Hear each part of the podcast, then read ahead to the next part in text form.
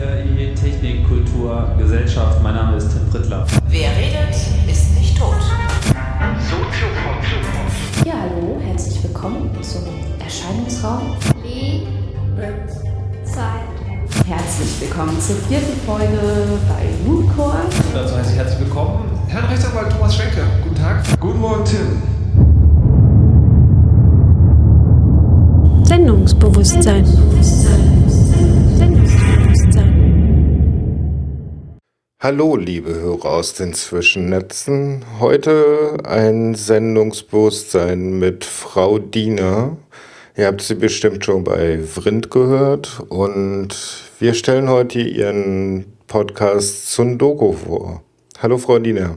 Hallo, du darfst mich Andrea nennen. Ja, mache ich ab jetzt. Gut. Ähm, Zundoku habe ich, bevor mir Tine Nowak davon erzählt hatte, noch gar nicht gehört. Und habe jetzt so in ein, zwei Folgen reingehört. Ähm, erzähl mir mal was darüber. Ja, ähm, ich lese ja sehr viel. Und ähm, irgendwie, ich habe ja früher mal in meinem Blog so über meine Bücher geschrieben, aber irgendwie fand ich es schöner, davon zu erzählen. Und deswegen habe ich mal ausprobiert, wie das so funktioniert. Und ähm, vor allem lasse ich mir auch gerne von Menschen, die irgendetwas mit Büchern zu tun haben, Dinge erzählen. Und ich kenne da halt einfach ziemlich viele. Und deswegen denke ich so, es könnte auch für andere Leute interessant sein. Deswegen gibt es zwei verschiedene Arten von Folgen. Nämlich einmal, ich erzähle, was ich so gelesen habe und wie ich es so fand. Und es gibt Gesprächsfolgen mit Leuten, die irgendwie mit Büchern, mit Literatur, mit Gedöns, also mit dem sogenannten Literaturbetrieb im weitesten Sinne zu tun haben. Also ich habe dann nur zwei Folgen erwischt, in denen du rezensiert hast, was ich Mhm. auch schon wahnsinnig finde, weil äh, ich könnte mich nicht alleine vor ein Mikrofon setzen und erzählen. Ja, das geht. Also für mich war es auch ein bisschen ungewohnt, weil ich habe ja eigentlich die ganze Zeit übers Podcasten bin ich ja gekommen, eigentlich ähm, über Holgi und die Frau Diener verreist Folgen, die ich mit ihm bei Vrind mache. Das waren auch immer Gesprächsfolgen. Aber ähm, irgendwie habe ich dann gedacht, so, das, das muss jetzt irgendwie gehen. Also wenn ich schreibe, dann äh, schreibe ich ja auch immer nur für mich selber und muss mich selber irgendwie im Kopf reden hören. Aber es ist natürlich noch mal was anderes, das wirklich zu erzählen und ähm, halt wirklich Monolog zu halten und dass der nicht irgendwie total steif und abgelesen wird oder so. Äh, Das ist äh, also, dass, dass man auch mit sich selber irgendwie plaudern kann. Das ist wahnsinnig schwierig, finde ich. Und äh, das ist natürlich im Gespräch ist es sehr viel einfacher. Ja, Ja. klar. Ja, Also ich würde es mich nicht trauen. musst du ja auch nicht. Ja, deshalb mache ich diesen Podcast. Ähm, wer bist du? Wo kommst du her? Ich komme tatsächlich aus Frankfurt, wo ich auch heute noch wohne. Also mich hat es nicht wirklich wegbewegt im Laufe meines Lebens.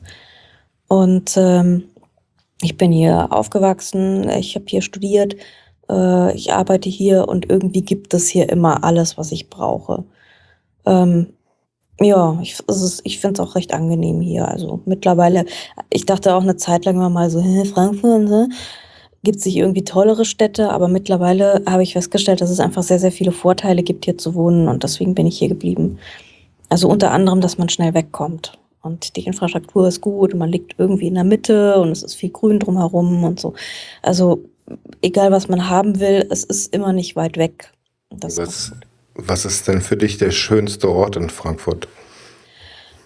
Ähm, wahrscheinlich der Palmengarten. Der ist hier in Laufweite und das ist, also es gibt zwei verschiedene botanische Gärten. Der eine ist der botanische Garten der Uni, das ist ein richtiger Forschungsgarten.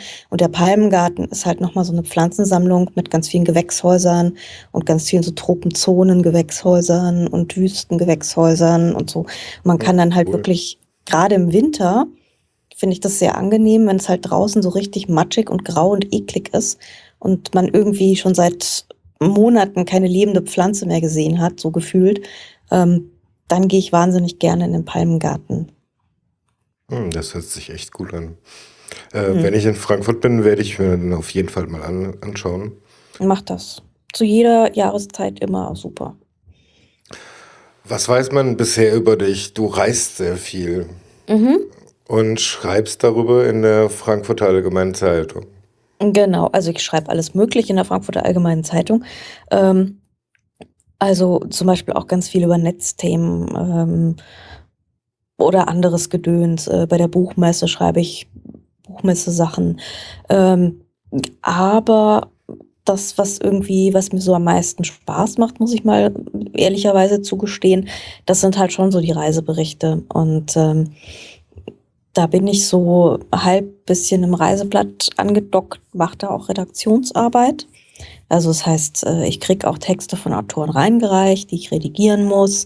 Ähm, ich bereite auch Sachen fürs Netz auf. Ähm, ich baue auch Seiten selbst, also alles klassische Zeitungsmacherei, also eigentlich alles, ja. Und dann so alle paar Wochen hat man dann eben wieder mal eine von diesen Reisen. Also das dann sind da meistens Pressereisen, also Einladungsreisen. Man wird dann entweder vom Fremdenverkehrsamt eingeladen oder manchmal von einem Hotel, manchmal von einer Fluglinie, ganz unterschiedlich. Und manchmal tun sich auch mehrere Partner zusammen und so. Und dann geht es irgendwo hin und äh, dann wird man halt, es gibt meistens ein ziemlich enges Programm und dann wird man da so durchgescheucht. Und das ist sehr komprimiert, es gibt meistens relativ wenig Freizeit. Und dann kommt man zurück und denkt sich immer so, äh, jetzt hätte ich gern drei Tage frei, aber die hat man dann halt nie. So. Ähm, und wir kriegen das, diese, diese Einladungen halt immer an die Redaktionen geschickt. Und ähm, dann gucken wir uns die an, ob die für uns interessant sind oder auch nicht. Passiert auch manchmal, dass wir denken, so, äh, nicht schon wieder Hurghada oder so. Ähm, und wenn es interessant genug ist und wir das nicht irgendwie schon hatten in letzter Zeit oder es einfach zu langweilig ist oder zu, zu werblich, das ist ja auch ganz oft der Fall bei diesen lokaleren Sachen, besuchen Sie die so und so Therme gerne auch mit Ihrem Partner. Ähm, mit Sauna und Gedöns und so weiter. Und da musst du halt irgendwie so einen Werbeartikel über die so und so Therme in den Alpen schreiben. Ja, und das machen wir halt nicht. Weil das ist dann halt wirklich ganz kurz vor der gekauften, äh, vom gekauften Artikel. Ja. Naja, man So. würde jetzt erwarten, dass ihr dann sehr positiv drüber schreibt, oder? Das würde man wahrscheinlich erwarten und das ist, ist wahrscheinlich auch der Deal. Aber ähm, ja, das ist einfach irgendwie, das ist, das ist halt irgendwie Quatsch. Also, ich meine, ähm, niemand kann mich zwingen, über irgendetwas positiv zu schreiben. Wenn es mir nicht gefällt, dann gefällt es mir halt auch nicht. Und dann schreibe ich auch, dass es mir nicht gefällt. Das habe ich zum Beispiel bei, ähm, bei Tropical Island mal gemacht, in der Nähe von Berlin, dieser Tropenwahnsinn in dieser Zeppelin-Halle. Da gab es dann irgendwie einen ziemlichen Internet, äh, Gegenwind, ich sei irgendwie klassistisch und so weiter. Und ich würde den armen, ähm, den armen Menschen, die sich die echten Tropen nicht leisten können, ihr Vergnügen vergällen oder so. Ja. ähm, es war irgendwie ausgesprochen interessant, weil das dort ist halt unglaublich teuer. Also ich finde 130 Euro pro Bett pro Nacht Wie Nicht. bitte? billig. Ja. Und äh, dann kommt noch Eintritt dazu und so weiter. Also das ist nicht günstig und so, ja. Also das Letzte, was mir da eingefallen wäre, wäre, ähm, das Ganze irgendwie auf an sowas festzumachen, ja, an irgendwie Arbeitsschichten, Bashing oder sowas. Ja, ist doch, also, ja. Ja, äh, also ich habe den Rind gehört Mhm. über Tropical Island. Ich habe abgefeiert, wie sehr du darüber abgerantet hast. Ich, ich habe Tropical Island einmal von innen gesehen und werde das nie wieder tun. Das, äh, ja, das ist irgendwie sehr, sehr, also ich fand es ganz fürchterlich. Aber komischerweise ist es halt einfach so, dass viele Leute, die ähm, für diese Reisen auch so ein Kuschelthema, ähm, die denken so, oh, jetzt Fernweh und jetzt wird's irgendwie ganz toll und jetzt entführt mich jemand auf eine virtuelle Reise. Aber ich meine, Tourismus ist halt auch ein Thema, wo es kritische Töne geben kann. Und ähm, viele erwarten das halt überhaupt gar nicht. Und das finde ich immer so ein bisschen seltsam. Das ist genau wie Buchblogger, die sich irgendwie Bücher zuschicken lassen und dann sagen, ja, aber ich empfehle ja nur. Und da kriege ich halt auch immer so meinen heiligen Zorn, denke mir so, aber wenn es scheiße ist, dann muss man sagen, dass es scheiße ist, ja. Dafür bist du, also, äh. Ja, klar, aber ja. wer hat den Mut gegen den, der einem was geschenkt hat, was zu sagen? Ja, das ist immer ganz schwierig und ich habe da ja auch irgendwie keine richtige Lösung für. Aber äh, Und ja. Du darfst über diese Reisen dann auch äh, mit Holgi erzählen oder gibt es da irgendwas wie Exklusivrechte? Also oder gibt es Sachen, über die du nicht reden darfst? Also es gibt Sachen, über die ich nicht reden würde. Alles, was irgendwie ähm, was Kollegen angeht, zum Beispiel, die da mitreisen oder äh, so, ja.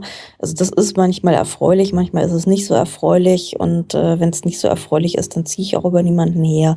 Das ist also wirklich ein totales Tabuthema. Aber ähm, sonst eigentlich schon, weil ich gehe als Auge und als Ohr und als Protokollant da durch und nehme alles wahr und versuche es irgendwie einzuordnen und halbwegs fair zu beurteilen. Und ähm, das kann ich ja eigentlich alles wiedergeben. Also schon. Und während du reist, liest du viel? Im Flugzeug eigentlich nur. Also ich komme beim Reisen, da kommt man realistischerweise zu exakt gar nichts. Also man steht halt meistens ganz früh morgens auf, dann ist man den ganzen Tag auf Achse dann schafft man es meistens, sich abends irgendwie noch was zu essen reinzuhauen, was dann auch immer so in der Gruppe ist. Das ist ja immer so ein, ein ziemlicher Gruppenzwang. Also ist halt einfach durch die Natur der Dinge so gegeben, dass man sich halt immer in Gruppen bewegt. Und irgendwann macht man dann einfach die Tür hinter sich zu äh, und fällt halt um. So. Und das geht halt ein paar Tage so eigentlich. Also da komme ich überhaupt nicht zum Lesen. Mhm. Also null. Und äh, wenn ich wirklich mal eine Stunde oder zwei frei habe, dann gehe ich natürlich raus und gucke mich um, weil ich bin ja in einem fremden Land. Und idealerweise nicht irgendwie in irgendeiner Strandburg oder so. Also, nee, nee. Ja, klar. Ähm, Geschichten findet man auch nur, wenn man hinschaut, oder? Mhm. Genau. Und idealerweise hat man einfach mal einen Moment Zeit für sich und guckt sich um.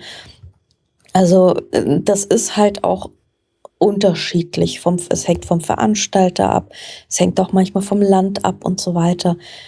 Also wir hatten schon total relaxte Reisen. Ich erinnere mich an eine Reise, ähm, das war irgendwie nach Brighton, auch von der Tourist Authority in Brighton. Und da hatten wir wirklich Nachmittage und Vormittage, wo wir einfach durch die Stadt gestravanzt sind und umgeguckt haben und, und einfach irgendwie rumsaßen und jeder konnte machen, wozu er gerade Bock hatte und so. Und das ist natürlich ideal, wenn du dir sagst, so, ah, was mache ich denn jetzt? Gehe ich da nochmal rumspazieren, gucke ich mir das viktorianische Aquarium an. Du kannst ja dann halt zusammensuchen, was dich interessiert. Und dann gibt es natürlich die total durchgeprügelten Reisen. Und ähm, also das hat man in, in China recht gerne. Ich hatte mal eine China-Reise nach Henan. Das war, glaube ich, so ziemlich das Extremste, was ich je hatte. Da saßen wir eigentlich die halbe Zeit nur im Bus rum. Und ähm, das ist halt, diese Busse sind halt auch nicht wirklich komfortabel, weil die sind für sehr kleine Menschen gemacht. Sind halt diese kleinen Toyota-Busse. Und äh, sobald du irgendwie europäische Ausmaße hast und größer als 1,60 bist, sitzt du da halt auch nicht mehr wirklich bequem. Und man fährt dann irgendwie stundenlang durch dieses wirklich sehr, sehr große Land. China ist einfach sehr, sehr groß und diese Provinz, wo wir waren, war auch schon sehr, sehr groß. Und ähm, dann kommt man an und so ziemlich jedes Essen ist halt mit irgendwelchen Funktionären. Und äh, manchmal hält man nur in irgendeiner winzigen Stadt, die potthässlich ist wird rausgeschmissen in irgendein Neon-Hinterzimmer. Dann sitzt man an so einem runden Tisch, meistens noch mit, mit, so, mit so Plastik äh, überzogen. Und dann sitzen da schon wieder die ganzen Funktionäre und erzählen, wie toll es bei ihnen ist. Ja. Und du siehst von dieser Stadt halt original nichts, also außer dieses Restaurant, dieses Neonzimmer, wo du bist.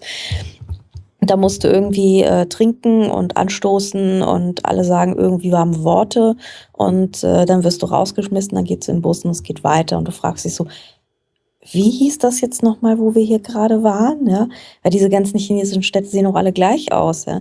Die sind ja irgendwann mal platt gemacht worden und dann haben sie die gleichen Standsförmchen, Hochhäuser dorthin gestellt, die du halt überall hast. Und ähm, es ist halt auch irgendwie dann manchmal nicht so produktiv. Also da weiß ich dann manchmal auch wirklich nicht so richtig so, ähm, ja, okay, das hat mich jetzt drei Stunden meines Lebens gekostet und ich weiß nicht gerade nicht so genau, warum. Warum Also bin ich hier? ja, warum, was, wa- was mache ich hier? Gott, warum sitzt da schon wieder so eine Tourismusverantwortliche und erzählt mir irgendwas? Ja, ich habe keine Ahnung, wo ich bin. Ähm, ja, das sind so manchmal die Extremsituationen. Und ähm, auf dieser Reise hatte ich, weil ich irgendwann mal abgehauen bin, hatte ich exakt eine Viertelstunde Zeit. Und in dieser Viertelstunde habe ich auch wirklich so, du versuchst ja dann auch immer so Personen zu finden, die wirklich was sagen können. Mhm. Und in dieser Viertelstunde habe ich dann wirklich die Person getroffen, die meine gesamte Geschichte dann bestimmt hat, ja. Und ähm, wo ich äh, denke, so, lass die Journalisten doch einfach mal ein bisschen vom Haken, weil die wissen sonst echt nicht, was sie machen sollen. Aber in China ist es halt wirklich so vorgesehen, ja. Ähm, es ist ja auch die Art, wie zum Beispiel Chinesen reisen. Sie reisen in großen Gruppen und ähm, schauen sich das an, was berühmt ist. Also die, der, der, das große berühmte Schloss so und so, die große berühmte Burg so und so. Das wird dann so mental abgehakt und wenn man damit durch ist, dann ist die Reise vorbei. So. Und ähm, das ist halt auch die Art, wie man dann in China reist, weil so macht man das ja. Das ist ja, das, so reist man ja. So funktioniert es ja. Ja, das ist ja was, was, was erwartet wird, was auch von allen anderen in China erwartet wird. Und das ist dann natürlich ein bisschen schwierig zu sagen, so, ja, aber ich bin Europäer, ich funktioniere anders. Dann habe ich mit einem Guide mal geredet und ähm, der fragte mich dann so, wie machst du eigentlich Urlaub? Und ich so, naja, ich mache eigentlich gar nicht so viel Urlaub. Ich besuche meistens irgendwelche Freunde und so. Und ja, und dann reist ihr zusammen. Ich so, nee, manchmal gehe ich auch einfach nur spazieren oder lauf rum oder guck mir eine Stadt an. Ja, alleine oder was? Ich so, ja, warum nicht? Ja, fühlt man sich da nicht voll nicht einsam, wenn ich alleine durch eine Stadt laufe. Ich finde das eigentlich sogar eher angenehm. Aber das ist halt wirklich nicht überall und nicht allen Kulturen so zu vermitteln. Ja. Ja. Ich glaube Ja. auch, in jedem Land gibt es eine andere Reisekultur, oder? Also, Ja, nicht in jedem, aber also ich, ich meine, es gibt auch in Deutschland ganz viele verschiedene Reisekulturen.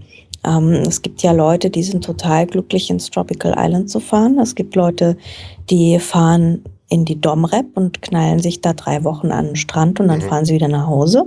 Ist auch nicht meine Reisekultur.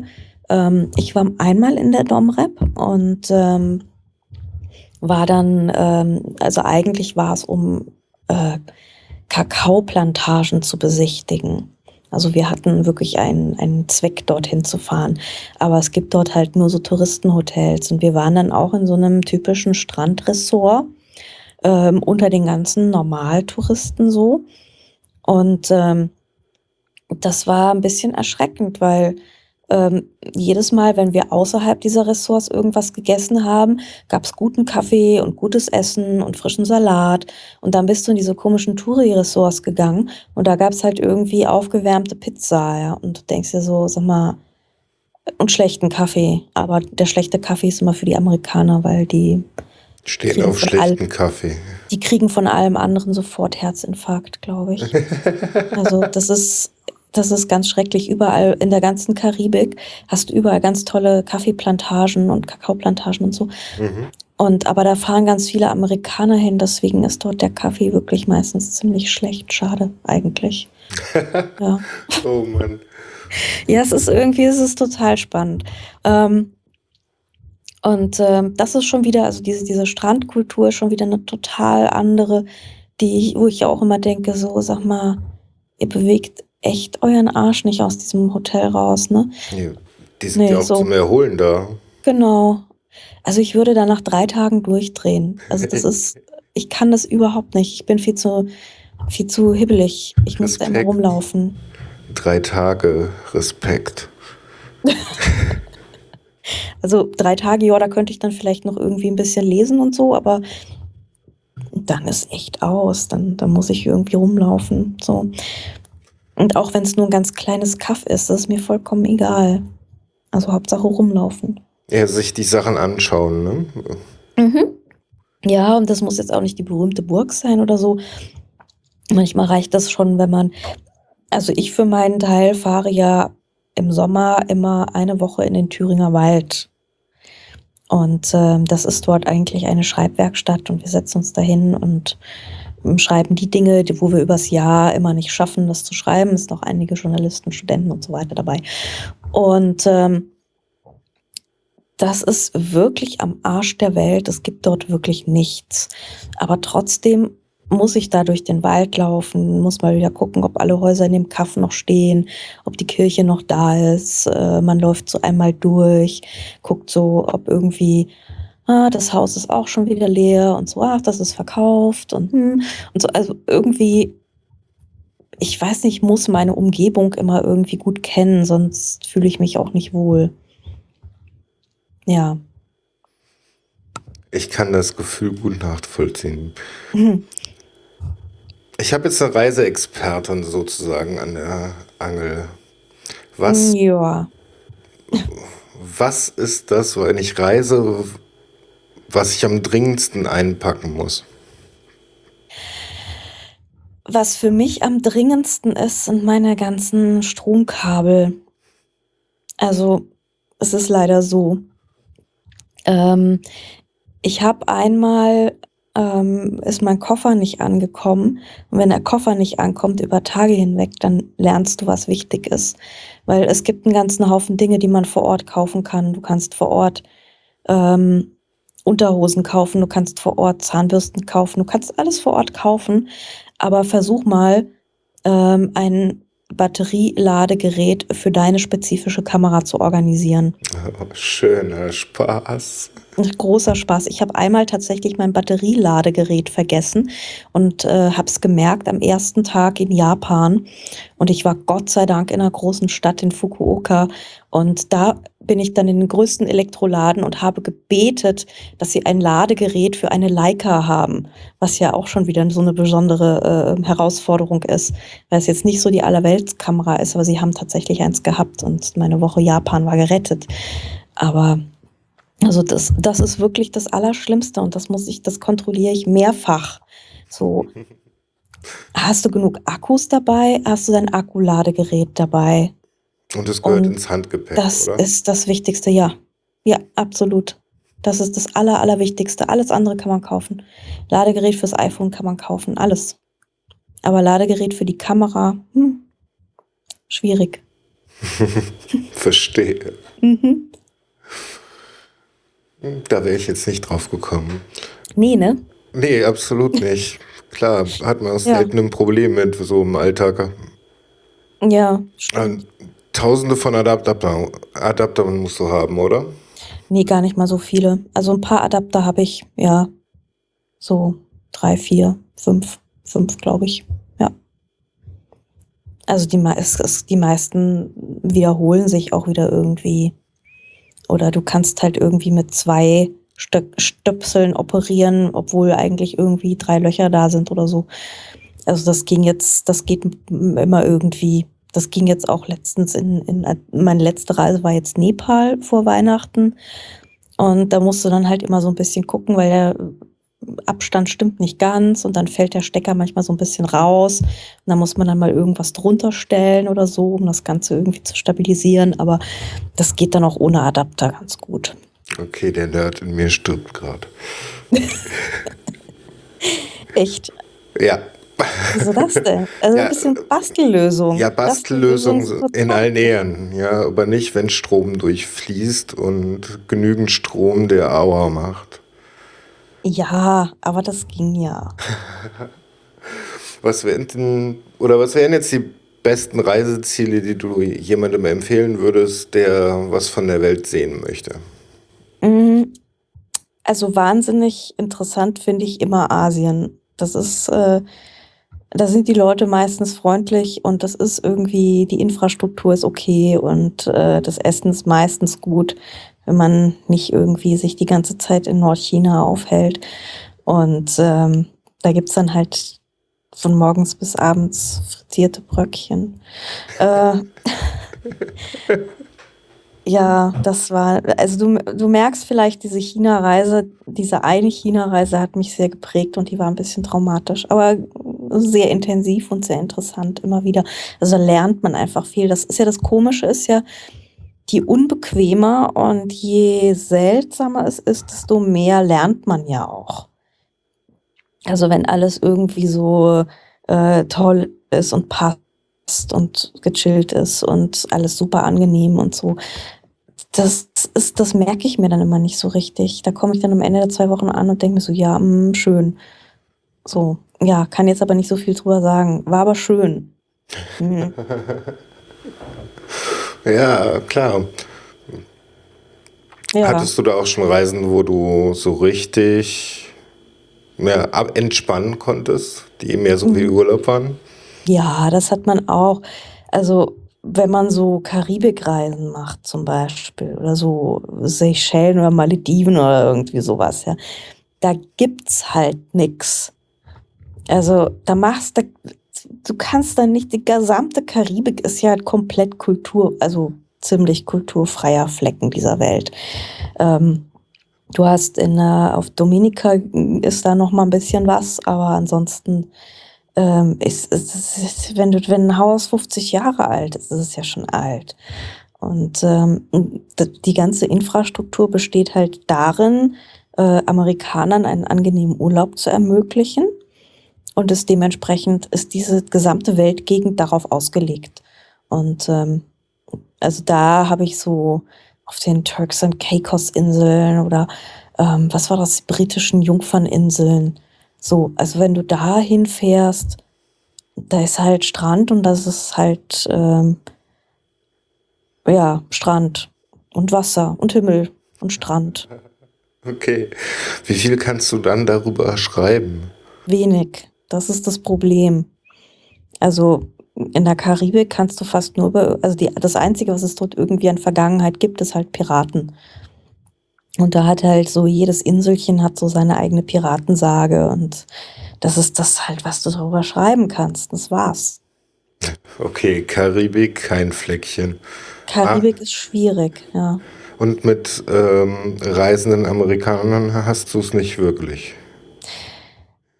Äh, es kommt drauf an. Also, es gibt ganz reizende Leute, wenn sie so individuell durch die Gegend fahren, aber ansonsten, ähm, also, in der Karibik gehe ich ihnen ganz gerne aus dem Weg, weil sie da irgendwie so super sicherheitsfanatisch sind und dann immer so mit ihren 150 Schwimmwesten und Schwimmnudeln und Schwimmärmchen und so.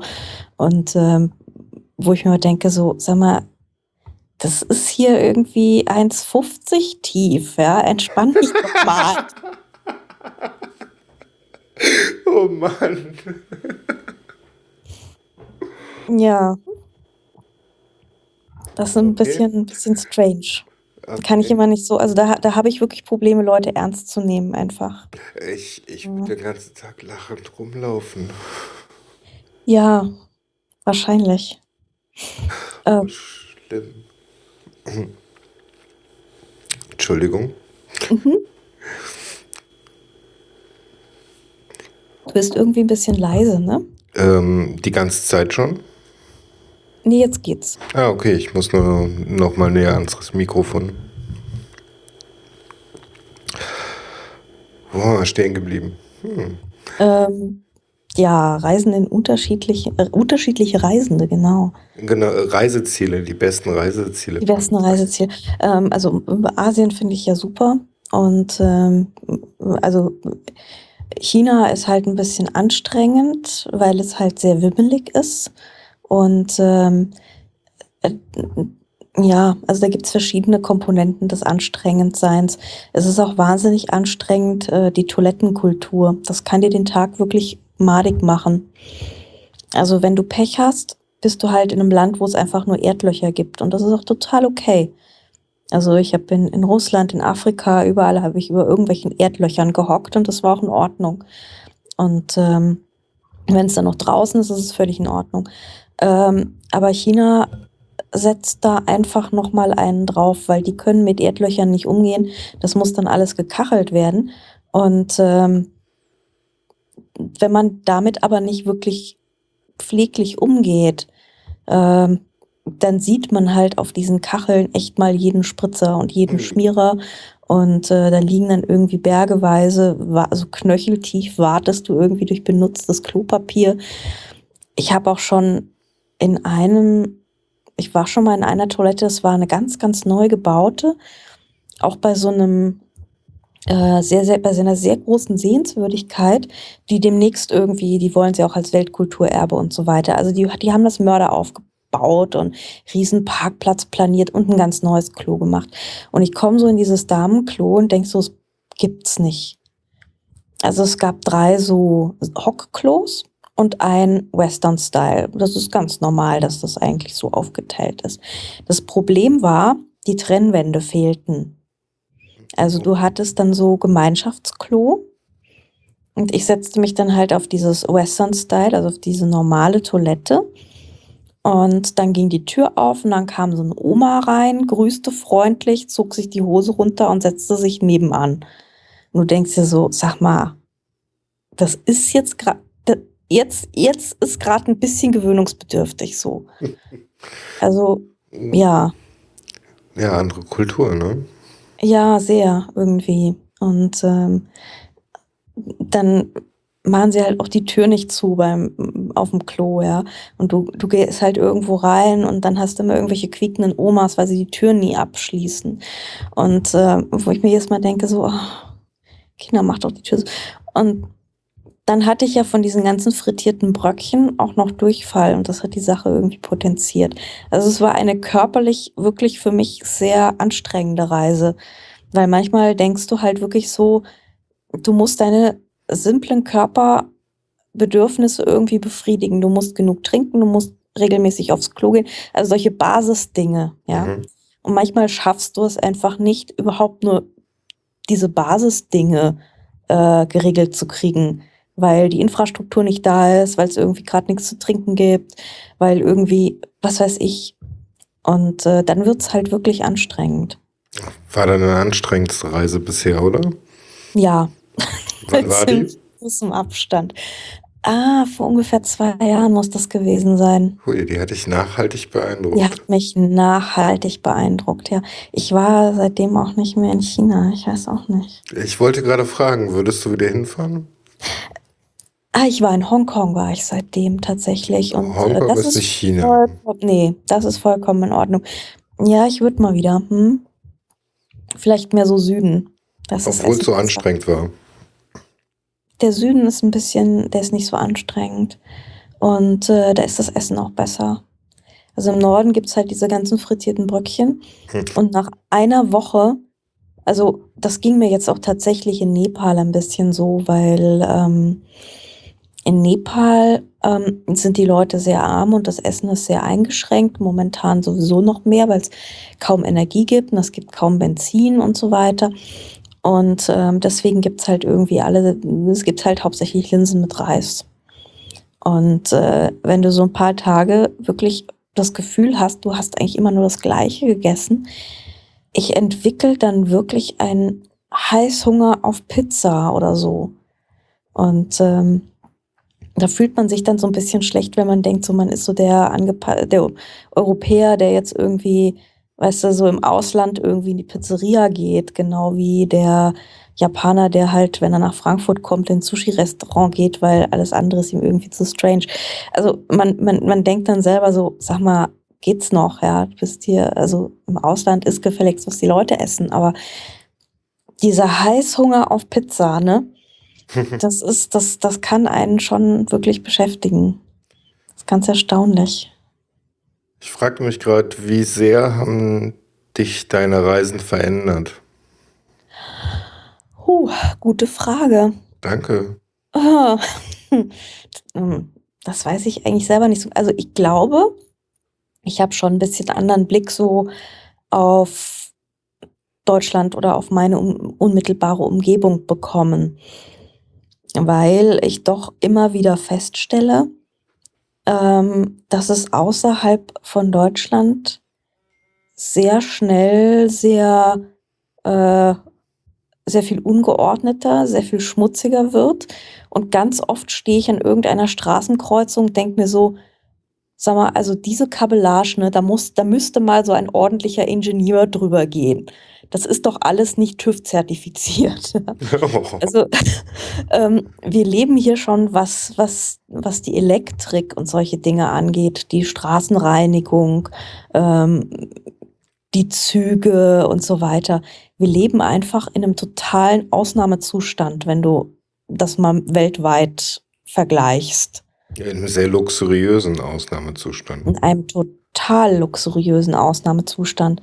Und ähm, ich habe das halt immer so hingenommen, weil ich dachte so, naja, es ist, so ist es halt, ja, so sieht die Welt halt aus, so Mhm. wie hier in Frankfurt-Bockenheim, ja, das ist halt so mein, so, so funktioniert Welt, ja, Mhm. aber nee, also ich würde mal sagen, 90 Prozent der Welt funktioniert eben genau nicht so, sondern ist irgendwie hin improvisiert. Und ähm, wenn du Glück hast, hast du halt Strom, wenn du Pech hast, fällt irgendwas aus. Ähm, der Bus fährt vielleicht auch nicht immer pünktlich. Und ähm, also ich bin da doch, glaube ich, deutlich entspannter geworden. Und ähm, also solche Dinge wie ähm, es funktioniert mal nicht so richtig oder man hat mal irgendwas vergessen oder irgendwas klappt nicht oder so. Und ich habe dann mittlerweile wirklich so einen total, so einen Entspannungsmodus, wo ich mir denke, so, ist doch okay. Ist doch in euch, ich hab doch alles. Mein Funktioniert Telefon irgendwie. hat auch noch Batterie. Das ist, das ist doch alles gut. Ja, Mhm. so. ja. Und wann würdest du dann nervös werden? Ähm, ich glaube, wenn ich in the middle of nowhere meine Gruppe verlieren würde. Das wäre dann wirklich anstrengend. So ähm, in einem Land, wo ich die Sprache nicht verstehe, wo ich nicht genau weiß, ähm, wie ich wohin laufe, wo ich vielleicht nicht genau weiß, wo die Adresse für den Abend ist oder so. Also einmal in, ich glaube, das war in, in Serbien irgendwo, haben sie mir gesagt, so, ja, wir treffen uns alle hier wieder, haben dann aber beschlossen, irgendwie sich 500 Meter weiter irgendwo zu treffen. Und ich habe das aber nicht mitbekommen, weil ich schon weg war, als sie das besprochen haben. Ja. Und ich stand dann halt echt, ich glaube, 20 Minuten an dieser beschissenen Ecke in irgendwie Novi Sad oder so. Kannte keine Sau, wusste, ich glaube, wir, wir mussten irgendwie noch sonst wohin fahren, bis nä- nächste Hotel war. Und ich stand da und es war Abend und ähm, ich dachte so, sag mal, habt ihr mich vergessen? Ja? Kommt, kommt ihr irgendwann noch mal wieder, um mich aufzusammeln? Was ist los? Ja. Also da wurde mir dann schon so ein bisschen, wo ich dachte so, sag mal, wie, wie lange muss ich jetzt an dieser Ecke stehen, bis irgendjemand kommt? Äh. Und wie hat sich das aufgelöst? Ja, sie kamen mir dann, als sie irgendwann mal festgestellt haben, dass ich nicht da war. Und äh, dann kamen sie drauf, dass ich das womöglich gar nicht weiß. Und äh, ja, dann haben sie mich eingesammelt. Oh Mann. Äh, da geht einem der Arsch auf Grundriss, oder? So bis, ja, ja. Ich meine, wobei es ist jetzt halt Serbien, ja. Es ist jetzt nicht Burundi oder was weiß ich. Da, da, da wäre es wahrscheinlich noch mal ein bisschen anders. Also, ich meine, es war ja eine ganz normale Stadt und so weiter. Und ich hätte zur Not wäre ich halt, also äh, du fängst dann halt schon an zu überlegen, was du machst, ja. Wo ist das nächste Hotel? Hast du eine Kreditkarte? Funktioniert das alles? Hast du dein, ist dein Personalausweis eigentlich dabei? So, ne? So. Also da überlegst du halt schon, was du machst. Aber ich meine, im Grunde, im Grunde kannst du in Europa nicht wirklich verloren gehen. Also nicht wirklich. Mhm. Ja. Wo würdest du denn nicht hinfahren? Ha, gute Frage. Äh, nächste gute Frage. ähm, also ich glaube, grundsätzlich würde ich überall hinfahren. Ähm, es gibt allerdings Gegenden, die ich einfach nicht so interessant finde. Ähm, ich war komisch, ich habe irgendwie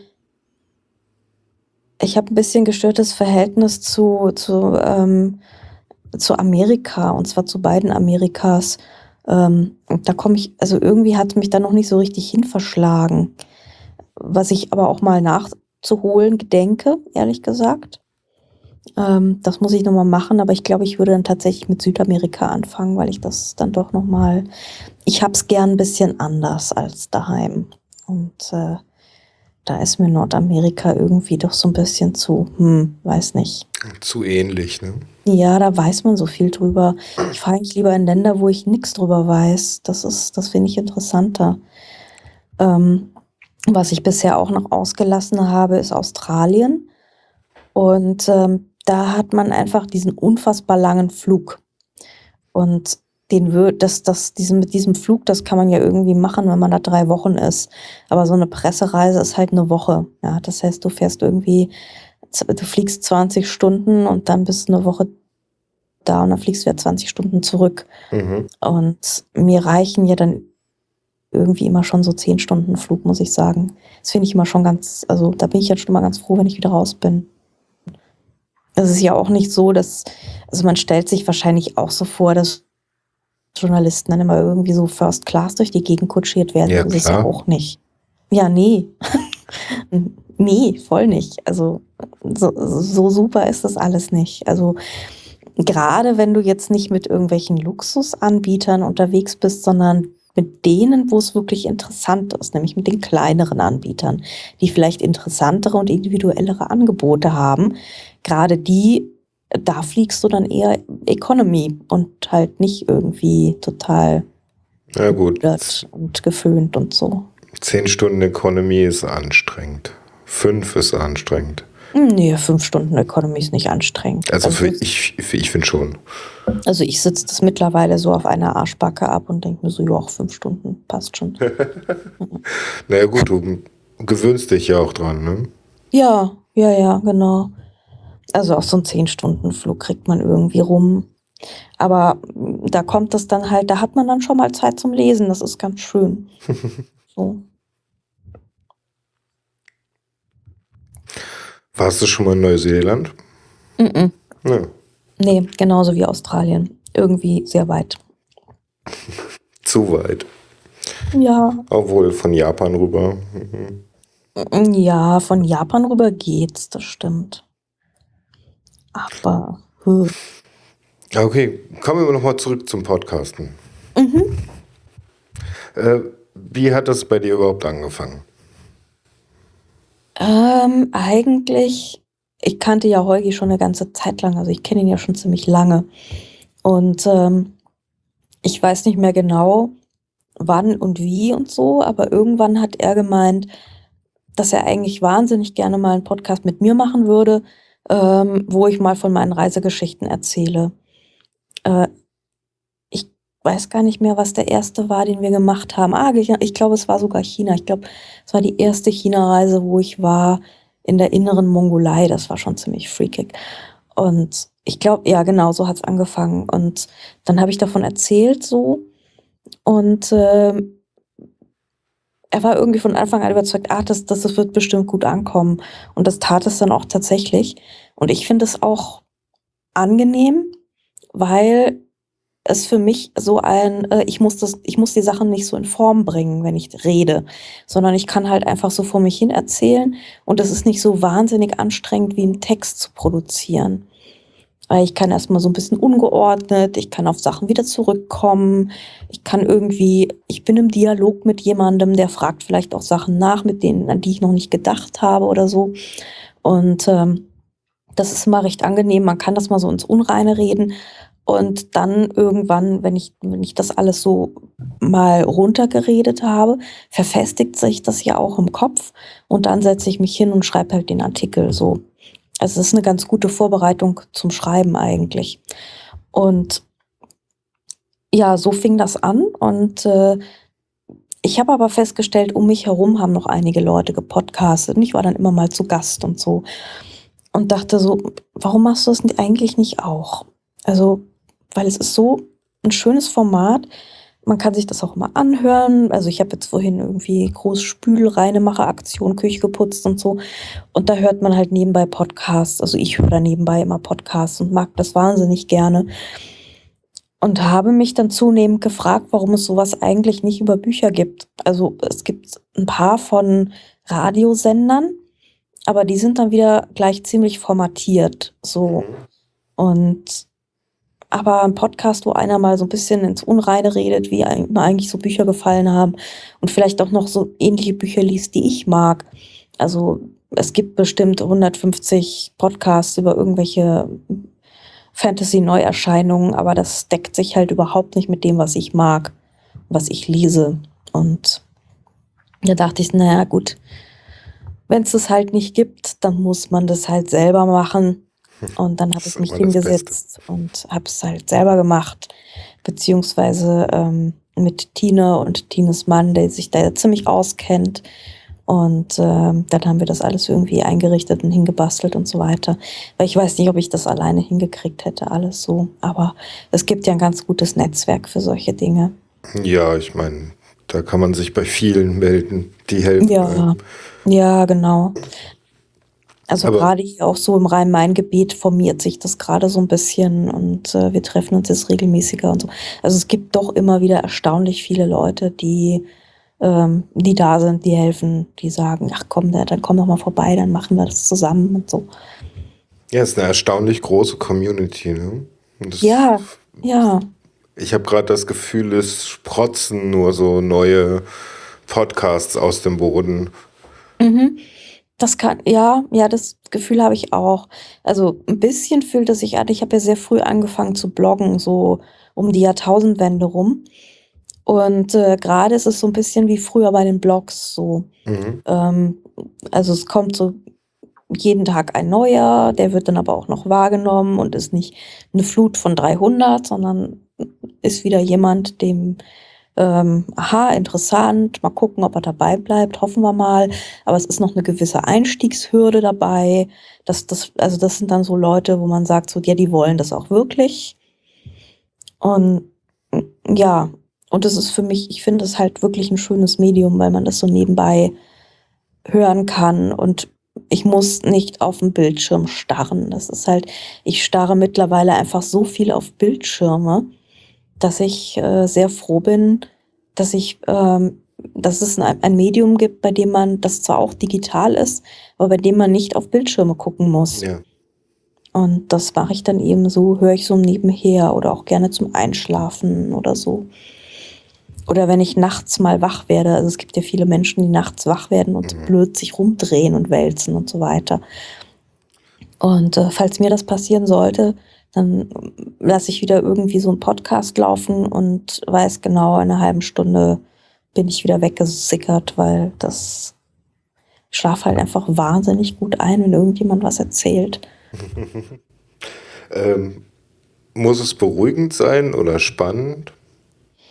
Mm, das ist mir eigentlich egal. Es darf nur keine lästigen Jingles haben, die mich aufstören. Oh, das ist fies, ne? Das ist so wieder. Ach, Vor allen Dingen am Ende einer Sendung. Ja, genau, dass man dann nochmal richtig wach wird, ne? Ja, mhm. ja. Also bei so kurzen Sachen finde ich das ja alles nicht so schlimm und so, aber ja, also meistens ähm, nehme ich lange Podcasts und stell die dann ein auf nach 45 Minuten aufhören und dann funktioniert das ganz gut. Aber ich mag das halt nicht bei so Radioproduktionen. Also die, die öffentlich-rechtliche Radioproduktion ist ja eine von vorne bis hinten durchverjingelte Angelegenheit. Und ähm, das, das macht mich wahnsinnig. Ich meine, wenn ihr was zu erzählen habt, dann macht es doch verbal. Ja, dafür gibt es doch Sprache und dafür gibt es Wörter. Da muss man nicht ständig irgendwas dazwischen schalten und hier noch klingeln und dort noch Musik unterlegen und überhaupt dieses Musik unterlegen. Ja, das ist so eine Unart. Kann es nicht ab. Also fürchterlich. Naja, es gibt eine ganz andere Strömung, die sagt, mehr Umgebungsgeräusche, mehr Musik, mehr. Umgebungsgeräusche finde ich auch gut. Also, ja. dass, dass man so, wenn man, wenn man rausgeht und macht einen Podcast über, über Dinge, die draußen passieren, dann will ich natürlich wissen, wo, wo, wo bin ich hier? was für eine Atmosphäre habe ich hier, wie hört sich das hier an? Das ist schon, das finde ich auch sinnvoll. Aber dann alles in so einer Musiksoße zu ertränken, das ist ganz, ganz schrecklich. Also ich, ich habe das auch beim, beim Fernsehen, macht mich das wahnsinnig. Ich gucke ja irgendwie so gar kein Fernsehen mehr, weil ich Wa- weiß nicht, mir ist das alles zu schnell. Mit wie vielen Jahren hast du aufgehört? Fernsehen zu gucken. Mhm. Ähm, also ich hatte, ich habe eigentlich keinen Fernseher mehr seit 98. Warte mal, danach habe ich dann auch noch mal ein bisschen mit so einer Fernsehkarte am Computer immer geguckt. ähm, aber ich glaube so z- 2005, ja, ungefähr. Also so, so mit 30, glaube ich, war dann echt Schluss. Witzig. Ja, Ich stelle die Frage ziemlich oft, weil ich habe auch so um die 30 gesagt, jetzt reicht's. Ja, da Nur kennt man dann irgendwie das meiste, dann hat man irgendwie mal alle, da hat man dann irgendwie mal alle Simpsons-Folgen gesehen so Mhm. und ähm, dann denkt man sich so, naja, das bisschen, was ich jetzt noch gucke, das kann ich mir halt echt über die Mediathek angucken. Und Ja, so genau. mache ich das halt meistens auch. Ja, das sagen mir auch ganz viele, dass sie dann so mit 30 aufhören. Ja, äh, Scheint so ein Alter zu sein, wo man das ist wahrscheinlich echt so ein Alter, ja. Entweder merkt, okay, das gibt mir nichts, oder ich will einfach nur abschalten. Ich glaube, das ist so ein Alter, wo so dieses, dieses etwas seichte Grund, also man ist ja erstmal neugierig ne, und will Mhm. alles wissen und so. So mit, mit, mit 16, 17, 18 und dann äh, liest man sich ganz viel durch und saugt ganz viel auf und die 20er hindurch geht es ja dann auch noch so und dann guckt man sich vielleicht auch mal ein bisschen artfremdere Sachen an oder bleibt auf irgendwelchen Dokus hängen oder so. Und ich glaube, irgendwann hast du einfach ein Alter erreicht, wo du denkst so, ich will jetzt aber eigentlich ein bisschen tiefer gehendere Sachen haben als die übliche 0815 Doku. Und ähm, also äh, mir ist das alles nicht mehr Special Interest genug, was im Fernsehen läuft. Mhm. Das ist mir irgendwie zu sehr auf, ähm, auf gefällig gebürstet. Und nee, das gibt mir irgendwie, das, das irgendwann hat es aufgehört, mich zu interessieren. Kann ich vollkommen nachvollziehen. Okay, zurück zum Podcast. Mhm. Dann hast du dir von Tine und ihrem Mann helfen lassen, ein Audio-Setup zu Hause hinzustellen. Ja, so ein wahnsinniges Setup ist es jetzt auch gar nicht. Also am Anfang habe ich erstmal ähm, mit dem kleinen Go-Mic, das ich auch jetzt momentan gerade in der Hand habe, das hat mir irgendwann mal Holgi geschickt. Ähm, da habe ich halt einfach reingeredet. Und dann habe ich mal ein zweites Go-Mic noch bekommen. Und also das war am Anfang erstmal ziemlich improvisiert. Aber das ist ja auch total egal. Also das reicht ja auch. Und ähm, dann habe ich irgendwann gesagt, so nach der, ich weiß nicht wievielten Folge, nach der fünften oder so, okay, ich scheine das jetzt regelmäßiger machen zu wollen. Und ähm, es ist jetzt nichts, wo ich mir sage, so ja gut, habe ich ausprobiert, interessiert mich nicht mehr, sondern doch interessiert mich weiterhin. Nach der Und- fünften Folge Sundoku oder? So ein, ja, genau.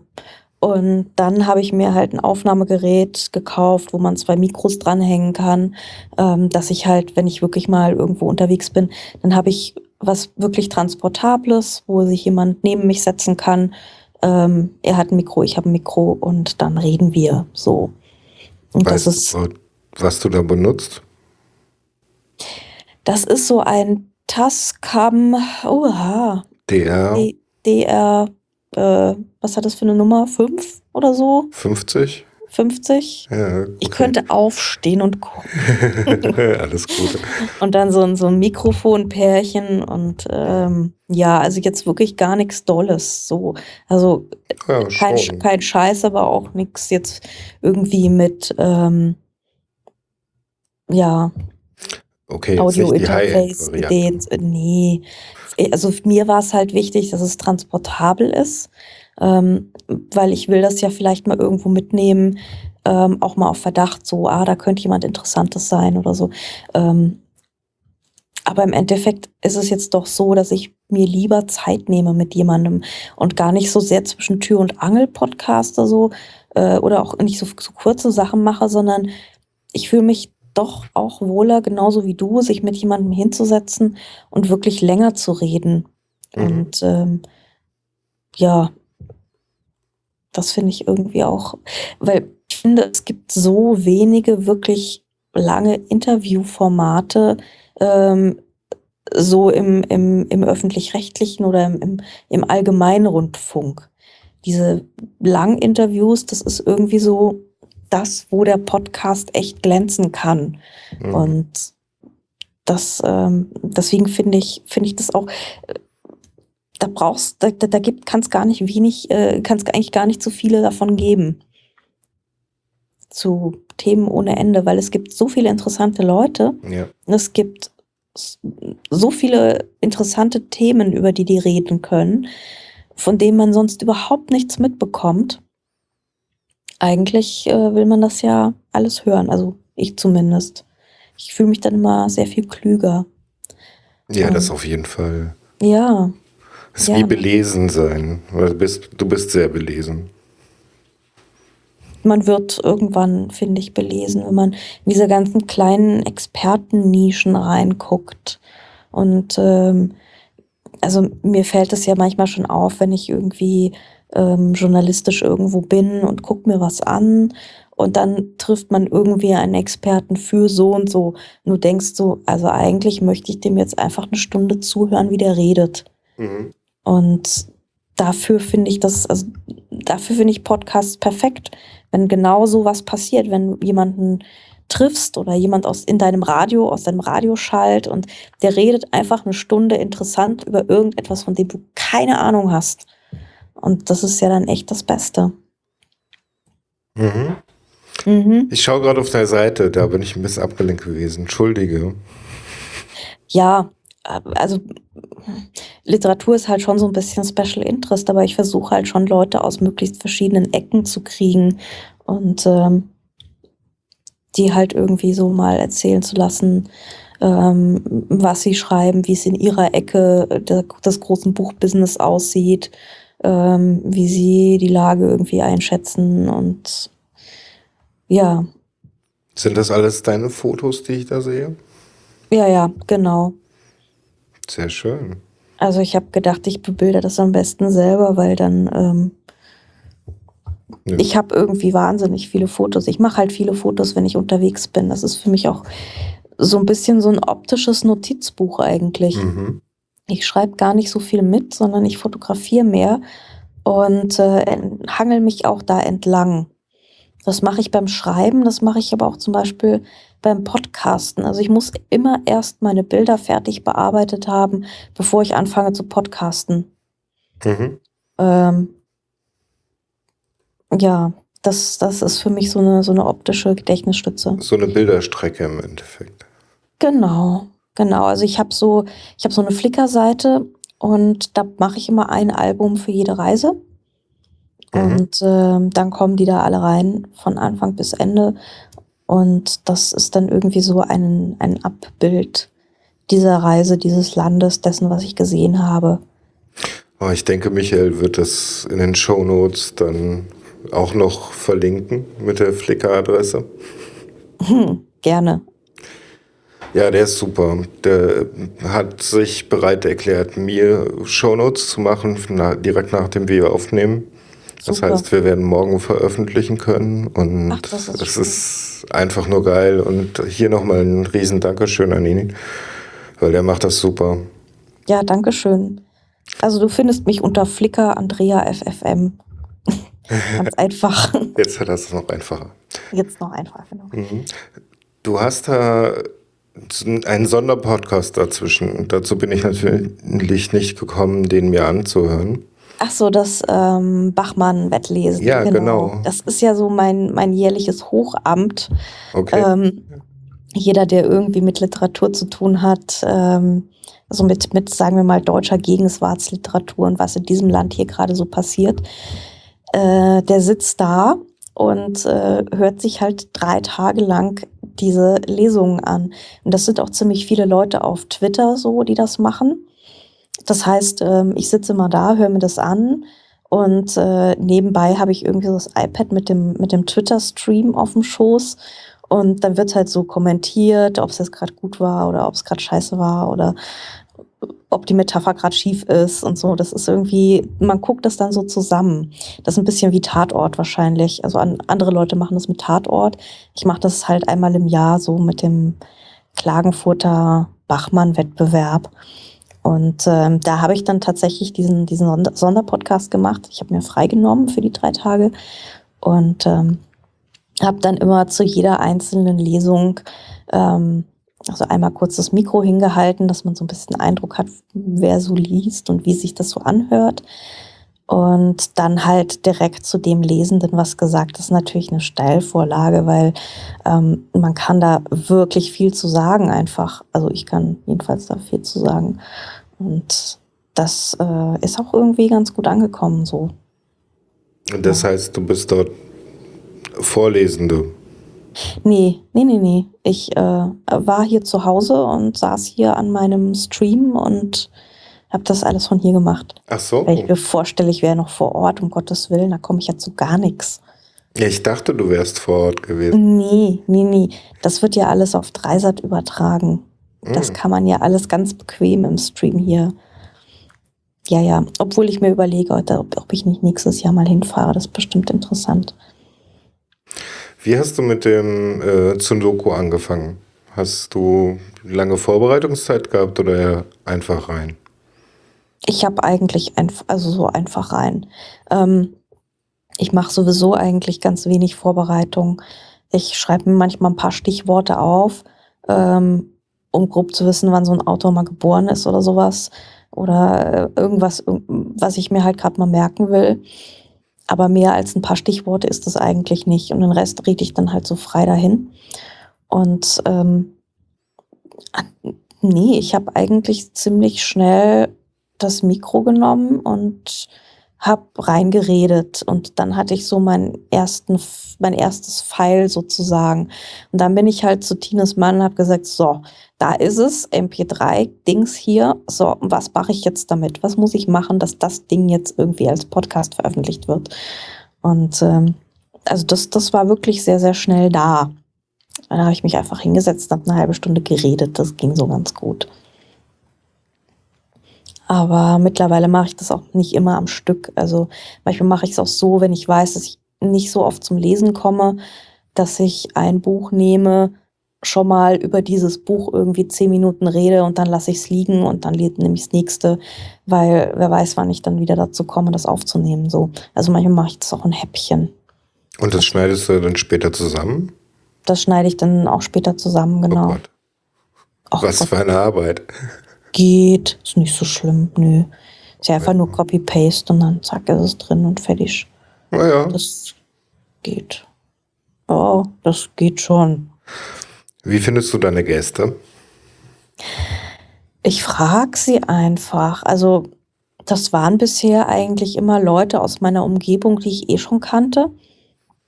Und ähm, äh, sag denen dann so, ja, ich mache ja jetzt hier diesen Podcast. Ich weiß nicht, ob ihr da schon von gehört habt. Und ich würde total gerne mal mit dir reden. so. Und äh, dann sagen die alle erstmal so, oh je. Und wer weiß, wie ich mich anhöre und so. Und dann machen sie aber trotzdem mit und dann wird es schon. Also einfach, einfach fragen und dann meistens läuft das. Hat dich das Podcasten verändert, dass du jetzt sendest? Oder warst du vorher schon durch deine journalistische Arbeit gewohnt zu senden? Ich bin eigentlich immer gewohnt zu senden. Also eigentlich habe ich ja angefangen zu bloggen, noch bevor ich Journalist war. Mhm. Und eigentlich, also durch, durch das Bloggen bin ich das schon irgendwie gewohnt zu senden. Da habe ich, das habe ich auch sehr, sehr intensiv betrieben. Und ähm, das war eigentlich, ähm, da hatte ich auch noch mehr Publikum. Also momentan mache ich ja so ein bisschen so ein Nischenprogramm, ne? Das ist ja auch sehr thematisch ähm, recht exklusiv. Also nicht jeder interessiert sich für Bücher und nicht jeder interessiert sich für die Bücher, die ich lese. Und das ist schon ein begrenztes Publikum, das weiß ich und das ist mir total bewusst. Also diese Reisesachen, die sind eher äh, für die breitere Masse interessant. Mhm. Also da kann, das, das interessiert jeden, da kann jeder mithören. Aber so Bücher sind halt immer so ein bisschen schwer vermittelbar mitunter. Trackst du deinen Podcast? Also Track. hast du Zahlen, wie viele Leute den hören? was über Podlove halt so anfällt. Ne? Okay. Ja, da gucke ich rein, da weiß ich, dass es so ungefähr 500 pro Folge sind. Und das ist jetzt halt nicht der Hammer, aber ich bin ja auch noch nicht so lange dabei und ich bin auch nicht so bekannt. Ähm, aber momentan, das, es macht halt einfach irgendwie Spaß, weil es fühlt sich wieder an wie so ein, wie so ein neues kleines Medium in einer sehr überschaubaren Community. Und so ein bisschen eben wie früher Bloggen. Ähm, du hast halt sehr wenig Honks, du hast halt irgendwie kein Rumgetrolle, kein, keine Nervkommentatoren, niemand, der dir irgendwie äh, irgendwo hinpisst oder so. Und das finde ich wahnsinnig angenehm. Ich habe ja auch mal eine Zeit lang äh, bei uns bei der Zeitung Social Media gemacht und war danach, also ich war so ich konnte diese ganze Scheiße einfach nicht mehr lesen, um es mal so zu sagen. ja. Jeder hat irgendwie, ohne, ohne mitzukriegen, ohne den Artikel zu lesen, dir sofort irgendwo hingepinkelt in die Kommentare und, und, und so unqualifiziert und persönlich und schlecht gelaunt und humorlos und so, ja. Und das ist halt beim Podcasten überhaupt nicht. Du hast da nirgendwo diese schlecht gelaunten, unkonstruktiven Leute. So gar nicht weil es halt ein Nischenprogramm ist. Und Ja. diese kleinere Nische hat halt Vor- und Nachteile. Und das ist einer der Vorteile, die ich momentan sehr, sehr angenehm finde. Was hältst du eigentlich davon, wenn Podcasts Werbung enthalten? Also es gibt ja einige, die Sponsoren haben und diese Sponsoren irgendwie am Anfang kurz nennen und sowas. Ähm, also bei Feuilletöne zum Beispiel ist mir das aufgefallen. Die haben das ja, das stört mich überhaupt nicht. Gar nicht.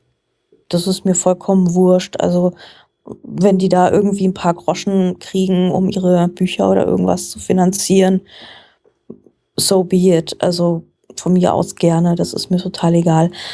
Aber wenn das irgendwie, wenn ich dann irgendwie so alle halbe Stunde so ein Seitenbacher-Kind hätte oder sowas, das ist dann schon so ein, so ein Nervpotenzial, das mich stören würde. Also Radiowerbung zum Beispiel ist wirklich das Schlimmste der Welt. Mhm. Und deswegen, ich höre kein, kein Radio, keinen normalen Radiosender. Ich halte diese Werbung nicht aus. Die ist wahnsinnig laut und sie schreit mich an und sie ist, also ich, ich fühle mich wirklich belästigt davon. Und ähm, wenn das so ein Ausmaß hätte, dann würde ich es im Podcast nicht gutheißen. Ich würde ihn wahrscheinlich nicht mehr hören. Also sowas wie der Hoster des Podcasts erwähnt irgendein Produkt und sagt dazu, naja, die sponsern mich heute. Ist Das okay. ist, das ist, ja, ja, das ist in Ordnung. Das stört mich nicht. Also ich, ich persönlich war halt immer irgendwie, ich wollte immer Sachen verschenken. Ähm, es gab ja auch so eine große Blog-Werbewelle da eine Zeit lang und so. Es hat mich nie interessiert. Ich wollte das gar nicht. Ich wollte nicht irgendwie Werbung machen und mich dann, mir dann vielleicht Fragen stellen müssen, was ich darf und was ich nicht darf oder sowas. Sondern das war für mich immer so ein Freiraum. Ähm, und eben aber auch ein, ich verschenk was, ja. Mhm. Ich finde das auch in Ordnung, Sachen zu verschenken, weil ich an sehr, sehr vielen Dingen kostenfrei partizipiere. Und ich finde es dann eigentlich auch nur fair, irgendwas dann zurückzugeben, Mhm. ohne ständig irgendwie die Hand aufzuhalten oder zu fordern oder zu sagen, ja, ich will mich darüber finanzieren oder so. Das ist, ich weiß nicht, mir war das immer, ich wollte das immer nie. Andere sehen das anders, ich nicht. Ja, Naja gut, ich denke, es ist auch eine Frage von Aufwand. Ne? Also ja ich klar. betreibe das auch eher hobbyistisch und wenn ich halt ein halbes Jahr keine Zeit habe, habe ich ein halbes Jahr keine Zeit. Hm. Ja. Wenn ich aber irgendwie Sponsoren hätte, dann müsste ich jede Woche was bringen. Ja? Mhm. Und das ist dann auch schon wieder eher Arbeit. Ja, ne, da wird es echt wieder anstrengend. Mhm. Ja. Nee, das, das will ich eigentlich auch gar nicht so. Nee, soll nicht anstrengend werden. Es gibt Diese Sachen auf der Welt, die sind Mhm. anstrengend genug. Hm. Die Geschichten, die du mit Holgi gemacht hast ähm, Mhm. bisher, hast du die jetzt gemacht, bevor oder nachdem der Artikel veröffentlicht wurde, den du dazu schreibst? oder Mal ist so, es mal so. vollkommen egal? Das ist im Prinzip vollkommen egal. Mir ist es lieber, Gut. ich podcaste erst, weil ich dann schon mal so ein bisschen ins Unreine denken kann für Mhm. den Artikel. Aber ähm, ein bisschen hängt es auch an Holgi und meinem Terminkalender. Äh, manchmal geht es halt einfach nicht vorher oder Mhm. irgendwas ist halt immer. Ja. Das ist aber nicht so, nicht so wichtig und nicht so relevant. Hattest du schon die Idee, überhaupt ähm, mal mit dem Mikrofon bei deinen Reisen unterwegs zu sein? Ja, würde ich gerne, aber das ist mir dann zu viel Gerätschaft, weil ich bin ja schon die ganze Zeit mit der Kamera unterwegs Mhm. und versuche dann teilweise, also da ist mir dann das Mitschreiben schon zu stressig mitunter. Ich mir sage, oh, jetzt muss ich auch noch irgendwas notieren. äh. Ähm, und wenn ich dann noch das, die Gerätschaft, also das, das Aufnahmegerät mitnehmen müsste, dann würde ich, glaube ich, durchdrehen. Das ist nicht mehr zu machen. Ist Also- eigentlich ganz klein, der Tascam, oder? Eigentlich ist es ganz klein, ja. Und dann habe ich natürlich noch ähm, die Videos. Also ich habe immer das, also ich habe jetzt ein relativ neues iPhone und ähm, dafür mache ich auch noch Videos für unsere Videoredaktion fürs Netz. Ah, Also genau, das habe ich nämlich auch noch nebenbei. Und dann wird dann wird's einfach, also gar nicht mal so von den, von den Gerätschaften, die sind natürlich alle klein, aber so von der Aufmerksamkeitsökonomie her, was Ja. siehst du jetzt eigentlich oder guckst du jetzt eher auf die Bilder oder versuchst du jetzt dir die Namen zu merken oder versuchst du jetzt irgendwie nach Geräuschen zu, und so. also da, das wird einfach unglaublich anstrengend. mhm. kann ich Also mir vorstellen. viele schaffen es, viele schaffen noch nicht mal das Multitasking zu sagen, ich mache jetzt, ich schreibe und ich fotografiere. Also für mich greift das so ineinander, dass es gut funktioniert. Aber das ähm, ähm, Leute, manche Leute denken anders, die denken nicht so optisch. Und für die ist die Kamera schon ein Störfaktor. Also da gibt's halt ganz unterschiedliche Leute. Mir, mir ist es wurscht und dann filme ich auch noch und das ist okay. Aber dann noch Audio, das wäre mir zu stressig. Mhm. Kann ich verstehen. Hm. Ähm, was fehlt dir noch an Podcasts? Oder gäbe es was, wo du dich freuen würdest, wenn es diese, wenn es diese Podcasts in Zukunft gibt? Wir wollen ja auch immer neue Leute animi- animieren. Animieren ist immer gut. Mhm. Ähm, gute Frage. Also man hat ja schon das Gefühl, es kommt mittlerweile wahnsinnig viel. Ähm, es wird immer mehr. Ähm, was ich vielleicht, glaube ich, noch gerne hätte, wäre sowas wie ein, wie ein lokaler Podcast, der mir interessante Leute hier aus äh, Frankfurt, aus Rhein-Main oder so vorstellt. Also überhaupt interessante Leute wo zu Wort kommen zu lassen, ist etwas, was sich für mich nie abnutzt. Ich will das immer und dauernd. Was, Ähm, was ist denn interessant für dich? das sind das also ganz oft so Leu- Leute von nebenan einfach. Ähm, das kann ein Konditor sein, das kann irgendwie ein Gärtner im Palmgarten sein oder ähm, ein Kapitän auf einem Lastschiff, der den ganzen Tag am Main hoch und runter fährt oder so. Halt so Leute oder Einblicke in Welten, die ich nicht kenne.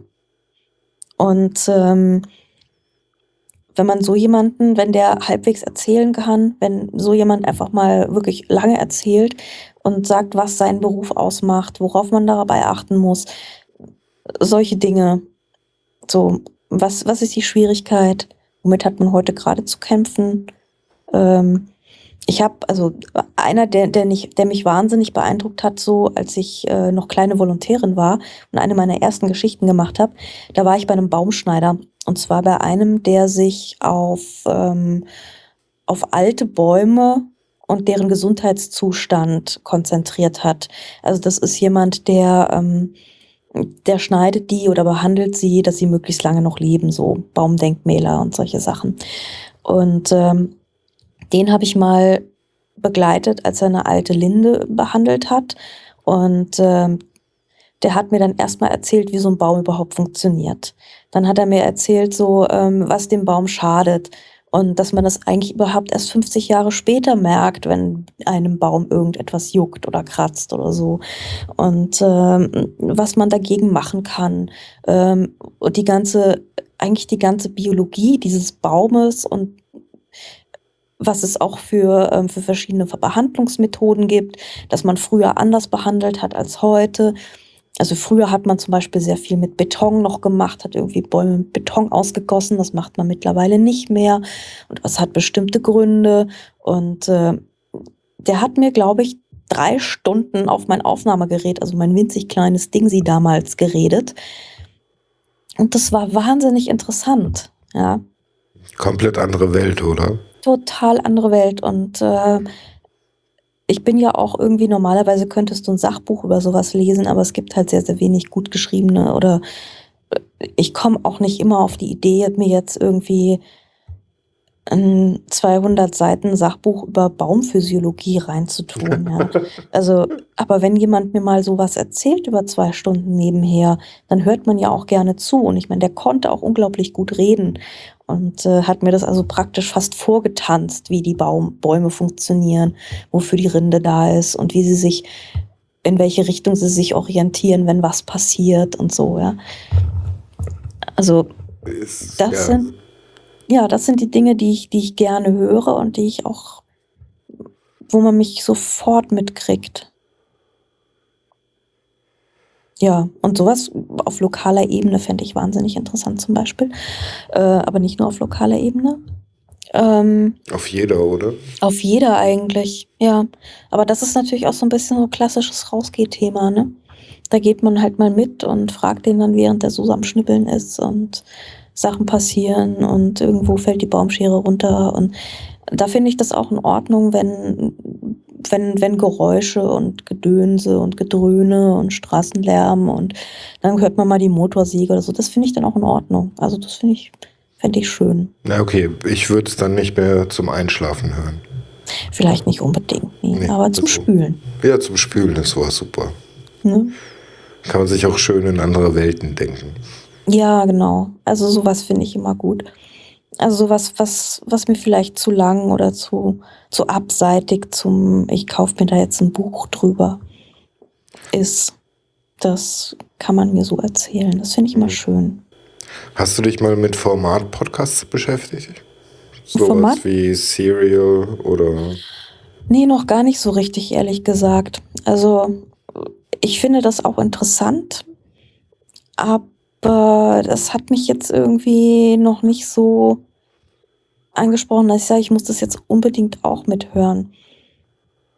Ich weiß es nicht. Es ist aber auch so much to do, so little time. Ne? Es ist auch ein Fall davon so ein bisschen.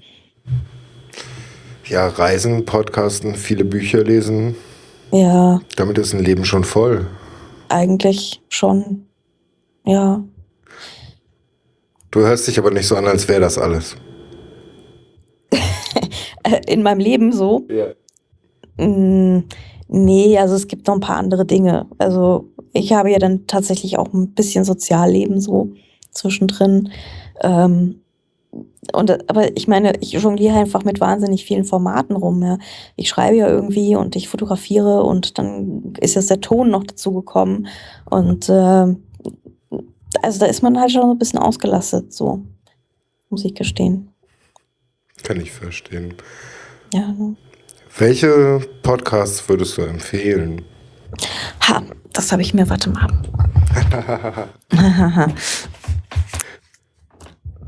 also es, es geht ja darum, dass wir auch Podcaster empfehlen, ne? Bei dir. Ja.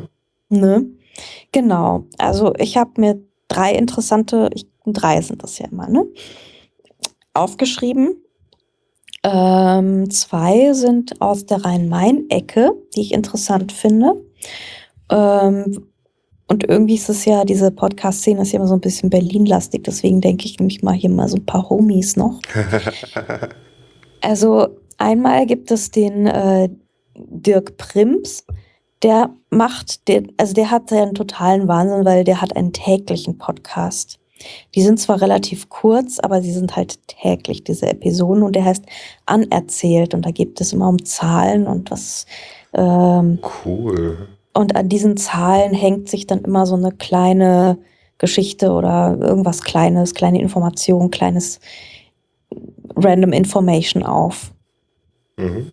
Mhm. Ähm, ich mag einen Podcast auch noch wahnsinnig gerne, der ein Laber- und ähm, Interview-Podcast ist, nämlich den Unprätentiös Podcast. Ich weiß nicht, ob du den schon hattest Der jemals. ist mir schon mal, Schon mal, ne? schon mal gehört, ja. Also Sophia Hembeck macht den, Ah, ja. ist äh, aus Berlin. Ähm, und die hat immer ganz reizende, nette, freundliche ähm, Gäste, die viel zu erzählen haben.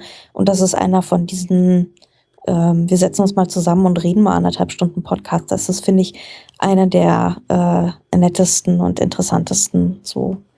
Mhm. Und wir haben noch eine ganz lustige Podcasterin, auch noch mal hier aus der Rhein-Main-Ecke.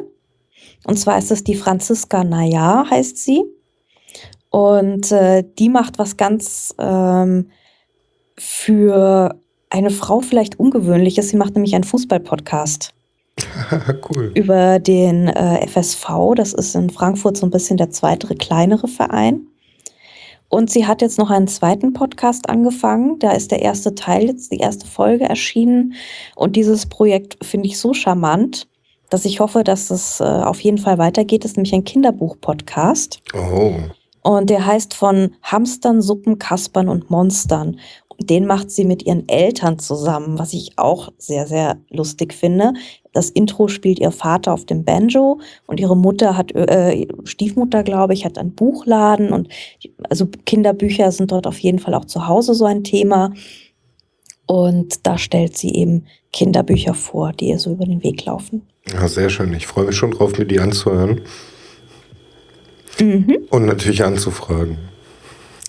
Das würde mich freuen. Das sind natürlich auch Leute, auf die ich neugierig bin, deswegen habe ich dir. Ja, so soll es sein. Genau.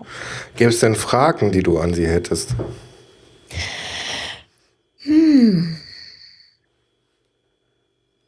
Gute Frage. Ähm, Danke. ähm, also zwei, äh, Dirk Prims kenne ich ja ganz gut, den ich, kann ich immer schon selber fragen. Ähm, bei Sophia würde ich vielleicht gerne wissen, wie sie an ihre Gäste kommt. Das finde ich interessant. Wie sie die aussucht und äh, wie sie sich auch vorbereitet. Weil sie sagt ja, das Thema hält den Podcast so ein bisschen zusammen. Und ähm, ja, wie sie an das Thema kommt und wie, sie- wie sie vielleicht vorbereitet, diese, diese, wie sie diese Interviews macht. Ob es da Vorgespräche gibt, ob sie sich Fragen notiert, sowas. Also ich finde das immer interessant, wie Leute Interviews machen. Mhm. Weil ähm, ich bin jemand, ich setze mich immer hin und laber so los. Und ich bin auch ganz oft die Interviewte. Deswegen schwimme ich immer so ein bisschen, wenn ich Interviews mache. Und finde das immer interessant, wie das andere Leute angehen. Mhm. Wie machst du das denn? Also du lässt dich einfach drauf ein? Ich lasse mich so ein bisschen trudeln. Also, weil ganz oft sind das ja Leute, die ich wirklich gut kenne. Ich hatte jetzt erst einmal ein Interview oder diesen, dieses Dreiergespräch. Ähm, da kannte ich die eine Beteiligte gar nicht. Und da habe ich ein bisschen schon vorrecherchiert und geguckt, was sie so macht und ähm, mir ein paar Fragen überlegt, dass es nicht irgendwie peinliche Pausen gibt oder so. Aber bei den meisten, die kenne ich halt so gut, dass ich äh, immer irgendwie fragen kann. Ja, und damals war doch noch als und so, ne? Also da funktioniert es eh von alleine. Je besser man die Leute kennt, desto besser funktioniert es auch. Ja, finde ich. Aber deshalb nenne ich das hier auch Gesprächspodcast, weil ich gehe da genauso rein. Ah, okay. Also ich äh, habe ein bisschen was über dich gehört. Ich kenne deine Stimme ja schon aus den Frau Diener verreist. Mhm. Und äh, ja, dann schauen wir mal, ne? Schauen wir mal. Ja, bin ein ja auch ganz, Gespräch. ich bin ja jetzt auch nicht so total verdruckst. Das macht die Sache einfacher. Ich glaube, das ist Podcaster eh meistens nicht so. Ich habe mir da eine sehr dankbare Zielgruppe ausgesucht. Ja, ne? Mhm. Die reden immer so Genau, alleine. genau. Und ein ganz guter Trick, den ich gelernt habe, ähm, ist, wenn du meinst, der andere hat noch nicht genug erzählt, aber dir nicht wirklich eine Frage einfällt, Mhm. mach einfach eine Gesprächspause. Ja, das stimmt. Das funktioniert immer. Also im Sinne von, sag einfach mal nix und dann Genau. redet er schon los. Ja. Ja, zwei, drei Sekunden und dann äh, wird dem Gesprächspartner bewusst, oh, vielleicht habe ich mich nicht genug erklärt oder gut genug erklärt, ich mache nochmal. Mhm, Und dann genau. kriegt man meistens auch einen ganz anderen Spin. Stimmt. Das geht mir auch so. Also ich texte dann so Pausen auch immer gerne zu. Mhm. Äh, Ist im, nicht Sinne schlimm, des, ist super. Im Sinne des Flows. Ja. ja, das geht aber auch gut beim Hören. Mit Pausen? Mhm. Mhm. Ich finde das gar nicht schlimm, wenn man so Gesprächspausen drin hat. Die kann man zum selber Nachdenken nutzen. Das stimmt. Also das, das habe ich von Tim, weil er lässt die auch drin. Mhm. Und mir ist wirklich aufgefallen, dass wenn er nachdenkt und eine Gesprächspause hat und noch nicht wirklich weiß, was er fragen will, dann muss ich auch meistens darüber nachdenken, was gerade gesagt wurde. Stimmt. Das, ja. Aber das ist ähm, halt der Unterschied. Ich hör, zum- ich habe zum Beispiel nie gerne Hörbücher so viel intensiv gehört, weil mir die meistens zu schnell sind. Ich habe da zu wenig Zeit, um mitzudenken. Mhm. Und ähm, da ist, da fehlt mir so der Blank Space, wo ich mal sagen kann, so, ja, Moment, äh, was war da jetzt eigentlich genau? Ich schweife ab, ja. Und da ist, da gibt es keine Abschweifensmöglichkeit. Und bei Podcasts eher ein bisschen, weil die ja nicht so dicht sind. Dafür passe ich ja jetzt nicht so viel. Ich mal irgendwie eine halbe Minute mich ausklinke oder mal so in die Luft starre und gerade noch irgendwie einem Gedanken nachhänge oder so. Mhm. Was wäre denn noch deine Frage an äh, Franziska? Gut, äh, hm, äh, Fies, ne? aha. ähm, vielleicht so ihr Verhältnis überhaupt zu Büchern, weil, also ich wäre jetzt nicht unbedingt auf die Idee gekommen, mich mit Kinderbüchern zu beschäftigen, ähm, weil ich ja doch immer irgendwie, ich denke, ich bin eine Zielgruppe und ich lese die Bücher, für die ich Zielgruppe bin. Mhm. Aber Bücher zu lesen, die eigentlich eine komplett andere Zielgruppe haben, als man selber ist. Warum macht man das und ähm, wie kommt man dazu? Okay, werde ich sie fragen. Gut. Ich danke dir für das Gespräch Ja, danke dir.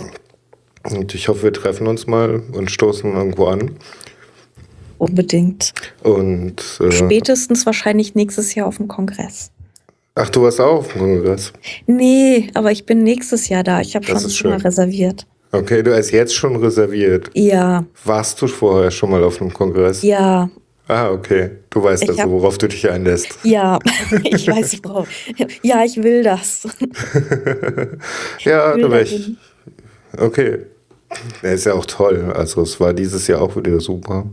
Ich weiß, ich saß vor den ganzen Streams und habe mir, ich habe mir auch dich und Tine im Stream Mhm. angehört und war so ein bisschen von ferne, habe ich partizipiert und ähm, dachte so, nee, ich kann nicht, ich kann nicht noch mal auslassen, das geht nicht, ich muss da mal wieder hin. Schön. Das irgendwie, ich kam halt so knapp vor Weihnachten aus Nepal, dass ich dachte so, also ich, ich war, lag halt auch wirklich komatös in der Gegend rum, und dachte, es war halt recht stressig und das wäre ein bisschen anstrengend geworden, aber nächstes Jahr muss ich mir es irgendwie einrichten, dass das geht. Was, Also- was macht das für dich besonders? Ähm, für mich macht es besonders, dass für eine ganz kurze Zeit, also diese vier Tage, dieses Kongresszentrum so eine Art utopischer Raum wird, ähm, in dem Technik was Gutes ist. Und ähm, eigentlich, ja, wo man so spielerisch und relativ unbedenklich und äh, so damit umgeht. Also mit irgendwelchen lustigen Bots und mit äh, Rohr, also Seidenstraße und diese ganzen Dinge eigentlich, ja. Also wir nehmen jetzt mal an, Technik könnte uns gut tun. Wie würde das aussehen? Bauen wir das mal nach. So. Also das ist wirklich so diese, dieses Kongresszentrum als temporäres, utopisches Spielfeld. Ähm, wir bauen uns eine kleine Gesellschaftsutopie, wie sie sein könnte, Oh ja. ähm, wenn uns niemand irgendwie ja, darin beeinträchtigt. Oh ja. Das ist ja auch eine komplett andere Sozialdynamik auf dem Kongress. Ja. Ja. Und halt auch dieses Gefühl, was Holgi immer so sagt, so von wegen ähm, endlich mal normale Leute. das sage Ja. ich jedes Mal. Das sagt ich, das sagen echt viele, ne? Oh ja. Ja. Also wie oft ich dieses Schild gesehen habe, allein im äh, Kongresscenter dieses Jahr oder auf dem Camp. Äh, Ja. Unbeschreiblich. Ja, aber genau, das stimmt halt, ja. Das Ist sind auch so. Leute, die sich in so, in irgendwelche abwegigen Dinge rein nerden können. Und ähm, ich meine, das kann ich, ich neige da ja auch dazu, muss ich gestehen, ja. Also ich kann mir ja auch nicht einfach irgendwie was kaufen oder sowas, äh, in den Kaufhof gehen und sagen, ich hätte jetzt gerne, sondern ich muss auch vorher erstmal drei Wochen im Internet recherchieren, was denn jetzt eigentlich das Beste und so, ne? Mhm. Also ich. ich so sich nicht mit irgendwas zufrieden geben, sondern sagen, ich muss da jetzt aber erstmal raus, ich muss was drüber wissen, ich muss was rausfinden. Ähm, ich kaufe jetzt nicht irgendeinen Kaffee, sondern und mit welcher Zubereitungsart und, und Dings, ne? Mhm. So, also dieses, dieses vollkommene sich reinkippen auf irgendeinen Nebenaspekt, das kann ich ja auch wirklich wahnsinnig gut. Und das wird da ja schon so ein bisschen zelebriert, ne? Ein bisschen ist gut. Bisschen ist, ja, Ich glaube, das Ding besteht nur daraus. eigentlich schon, ne? Ja. Ja, und da kommt man sich im normalen Leben immer so ein bisschen komisch vor und da halt nicht. Und das finde ich sehr angenehm. Schön. Ja, finde ich auch. Geht mir nicht anders. Hm. Dann freue ich mich dann darauf, dich da zu treffen. Vielleicht machst du ja noch einen Podcast und wirst nochmal gewünscht und wir sprechen vorher nochmal miteinander. Who knows? Who knows? Na, jetzt, bin, jetzt, jetzt weißt du ja schon mal ein bisschen was. Genau. Dann kann ich mir noch weitere Fragen an, ausdenken. Genau. Bis dann. Bis dann, mach's gut. Ciao. Ciao.